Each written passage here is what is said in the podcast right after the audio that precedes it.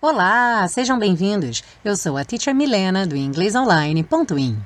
Na aula de hoje, vamos estudar a canção Singing in the Rain, ou Cantando na Chuva, que foi música tema do filme de mesmo nome do ano de 1952.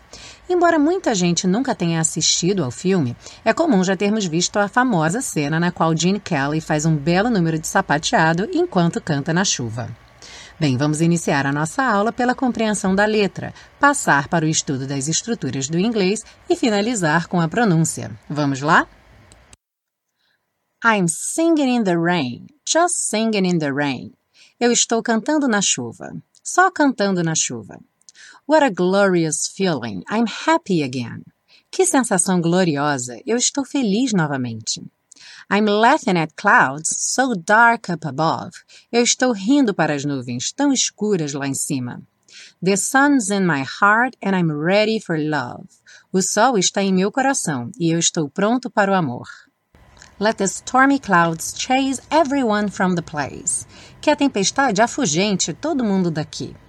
Come on with the rain, I've a smile on my face. Que venha a chuva, eu tenho um sorriso no rosto. I walk down the lane with a happy refrain. Eu ando pela rua com um alegre refrão. Just singing, singing in the rain. Só cantando, cantando na chuva. E mais à frente ele canta Dancing in the rain, dançando na chuva. A música começa então com a seguinte frase: I'm singing in the rain, just singing in the rain. Eu estou cantando na chuva, só cantando na chuva. Para quem está vendo o vídeo ou acompanhando no PDF, vai reparar que o singing está sem a letra G final e tem um apóstrofo no lugar. Essa é uma notação comum em letras de música quando a gente tenta representar o máximo possível a maneira como a palavra soa, mas não é a maneira correta de grafar a palavra, ok? Quando estamos escrevendo num e-mail, numa situação do dia a dia, vamos colocar o singing com ing no final. Esse ing está aqui porque nós queremos o gerúndio. Toda vez que nós quisermos o gerúndio, que é aquela terminação ando, endo, indo, por exemplo, cantando, comendo, dormindo, em inglês, nós vamos utilizar o ing.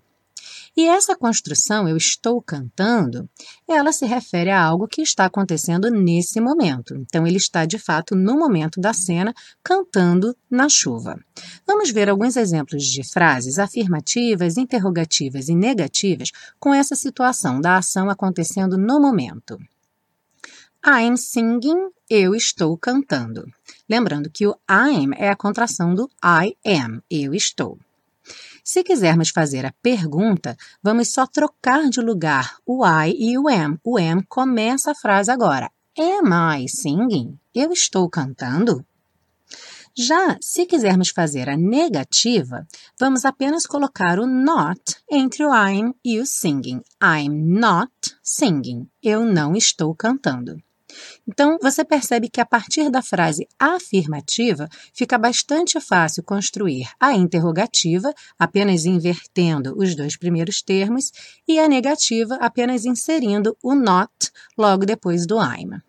Vamos ver com uma outra pessoa, por exemplo, ela. She's dancing. Ela está dançando. Lembrando que she's é a contração do she com o is. Se quisermos fazer a pergunta, então basta inverter o she com o is. O is passa para o começo da frase: Is she dancing? Ela está dançando? E se quisermos fazer a negativa, she's not dancing, ou seja, depois do she's colocamos o not. Há uma outra maneira de fazer essa negativa, que é juntar o is com o not e deixar o she sozinho no começo da frase. Nesse caso, temos she isn't dancing. Tanto faz, she is not ou she isn't, é apenas uma questão de preferência. Ela não está dançando. Vamos pegar agora um plural, por exemplo, eles ou elas. They are sleeping. Eles estão dormindo.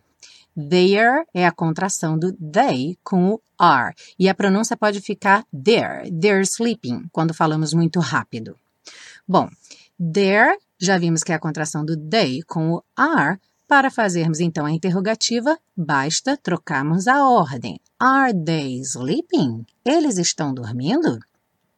Já para fazer a negativa, vamos partir da afirmativa they're sleeping colocar o not no meio. They're not sleeping. Temos novamente a possibilidade de deixar o they sozinho e juntar o are com o not. Nesse caso, teremos they aren't sleeping. Ok? Então, tanto faz they're not sleeping ou they aren't sleeping. Eles não estão dormindo. Só para relembrar as três conjugações do verbo be que vimos aí. O am sempre vai ser utilizado para o I, eu. O is sempre vai ser utilizado para he, she, it. Ele ou ela e alguma coisa ou objeto, animal, no singular.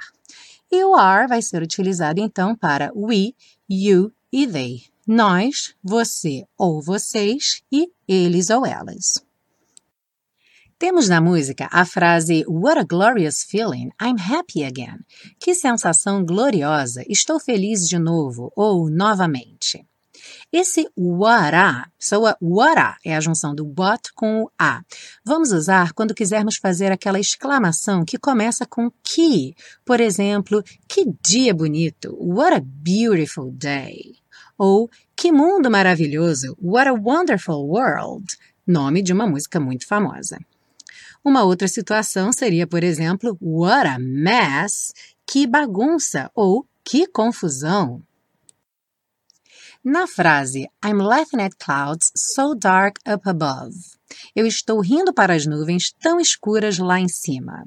A ideia aqui é que ele está tão feliz que ele não está nem ligando para as nuvens escuras. Então poderíamos dizer estou rindo das nuvens, estou rindo para as nuvens. Há uma certa situação de desdém com aquele tempo feio, já que ele está tão feliz.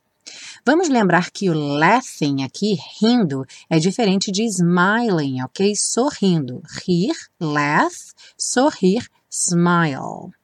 E então, laugh at seria rir de alguém ou para alguém, possivelmente tirando sarro, fazendo troça daquela pessoa. E é muito comum usar o at em inglês quando a ação é direcionada a alguém. Em português, nós usamos várias preposições diferentes. Às vezes é o com, às vezes para, às vezes de. Em inglês é bastante comum usar o at. Vamos ver alguns exemplos. He was looking at her. Ele estava olhando para ela, ou seja, o olhar dele estava direcionado a ela. Don't shout at me. Não grite comigo. Ou seja, não quero que você direcione seu grito para mim. She smiled at him. Ela sorriu para ele. Aqui sim o verbo smile, sorrir. E o sorriso dela estava direcionado a ele. Na frase Let the stormy clouds chase everyone from the place, que a tempestade afugente todo mundo daqui. Bom, o let normalmente é traduzido como deixar ou permitir. E a ideia é um pouco parecida com isso mesmo. Por exemplo, let it come, deixe vir, ou então que venha é uma outra maneira de traduzir, mas mantendo a ideia. Um exemplo bastante comum é o let the party begin, que a festa comece. Poderia ser traduzido deixe a festa começar, mas é mais comum dizermos que a festa comece. Mais à frente na letra temos o Come on with the rain, I've a smile on my face. E temos novamente essa tradução que venha a chuva, eu tenho um sorriso no rosto. Bom, temos duas coisas importantes aqui. I've a smile é como uma contração do I have, porém é considerado um erro gramatical, algo que você não deveria fazer, contrair o have com o I, nesse caso, I have a smile. Normalmente só vamos contrair o have com o sujeito quando esse have é um verbo auxiliar, ou seja, ele está acompanhando um outro verbo. I've been, I've seen, I've gone, ok? Mas nesse caso aqui, que o have é realmente o verbo principal, eu tenho, I have, o ideal é usar as duas palavras separadas. Voltando para o começo da frase, come on with the rain. O come on with something é uma expressão parecida com bring something on. Come on with it, bring it on, que é quando você tem uma atitude de coragem, uma atitude desafiadora numa situação que é difícil, que é intimidadora. É algo como: pode vir, manda ver, cai dentro, eu estou preparado. Na frase I walk down the lane with a happy refrain, eu ando pela rua com um alegre refrão. Temos alguns esclarecimentos aí.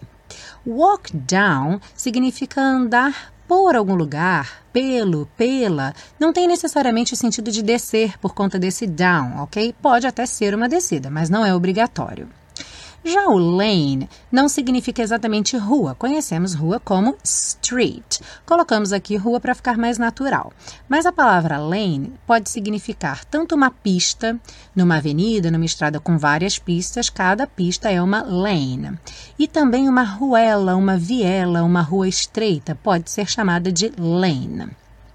Juntando walk down e lane, nós temos uma expressão bastante comum em inglês que é a walk down memory lane. Seria algo como uma viagem no túnel do tempo. Quando você começa a falar de coisas que aconteceram há muito tempo, você pode anunciar então a walk down memory lane.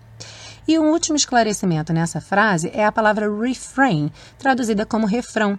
É, não é a palavra mais comum em inglês. Hoje em dia, é muito mais comum usarmos a palavra chorus. Então, normalmente, se você estiver estudando uma letra de música, o momento do refrão vai estar anunciado como chorus. Bom, vamos passar agora à pronúncia da letra. Lembrando que nós temos uma legenda tanto no vídeo quanto no PDF, que indica alguns padrões de pronúncia ou algum momento que requer atenção. Vamos lá. I'm singing in the rain. Singing in, juntinho. I'm singing in the rain. Just singing in the rain. Aqui, just singing, ficou como se fosse um dois S's. O T do just não é pronunciado. Então, just singing in, novamente, the rain. What a glorious feeling I'm happy again. Na música, ele junta o feeling com o I'm, então fica What a glorious feeling, I'm happy again. I'm laughing at clouds, laughing at, também juntando o N do laughing com at. So dark up above. Aqui ele juntou o dark com o up e o up com above. Dark up above. The sun's in my heart. Então, sun's in, o S ganhou um som de Z. The sun's in my heart. And I'm. Sumiu totalmente o dedo and e aí juntou o N com o I'm. And I'm ready. O D ganhou o som rarara. And I'm ready for love.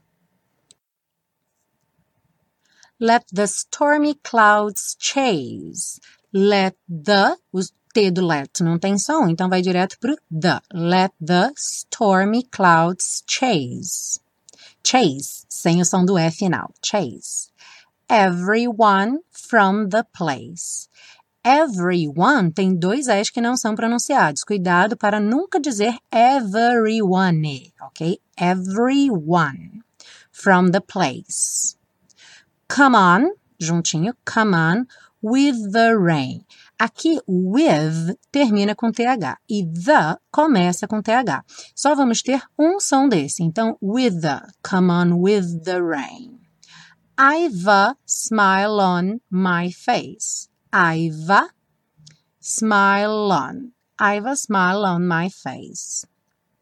I walk down the lane with the happy refrain. Just singing, novamente os dois S juntos, just singing, singing in the rain. E depois, dancing in the rain. Bem, chegamos ao fim de mais uma aula de inglês com música. Lembre de cantar bastante, cante na chuva, cante fora da chuva. O importante é cantar e praticar os conteúdos estudados, ok? Lembre que você pode baixar o PDF com todas as anotações dessa aula no www.inglesonline.in. E se você gostou da aula, não esqueça de dar o seu like, compartilhar, se inscrever nos canais ou assinar o podcast e comentar. Eu adoro ler os comentários de quem está acompanhando a série. Eu sou a Teacher Milena e até a próxima aula de inglês com música.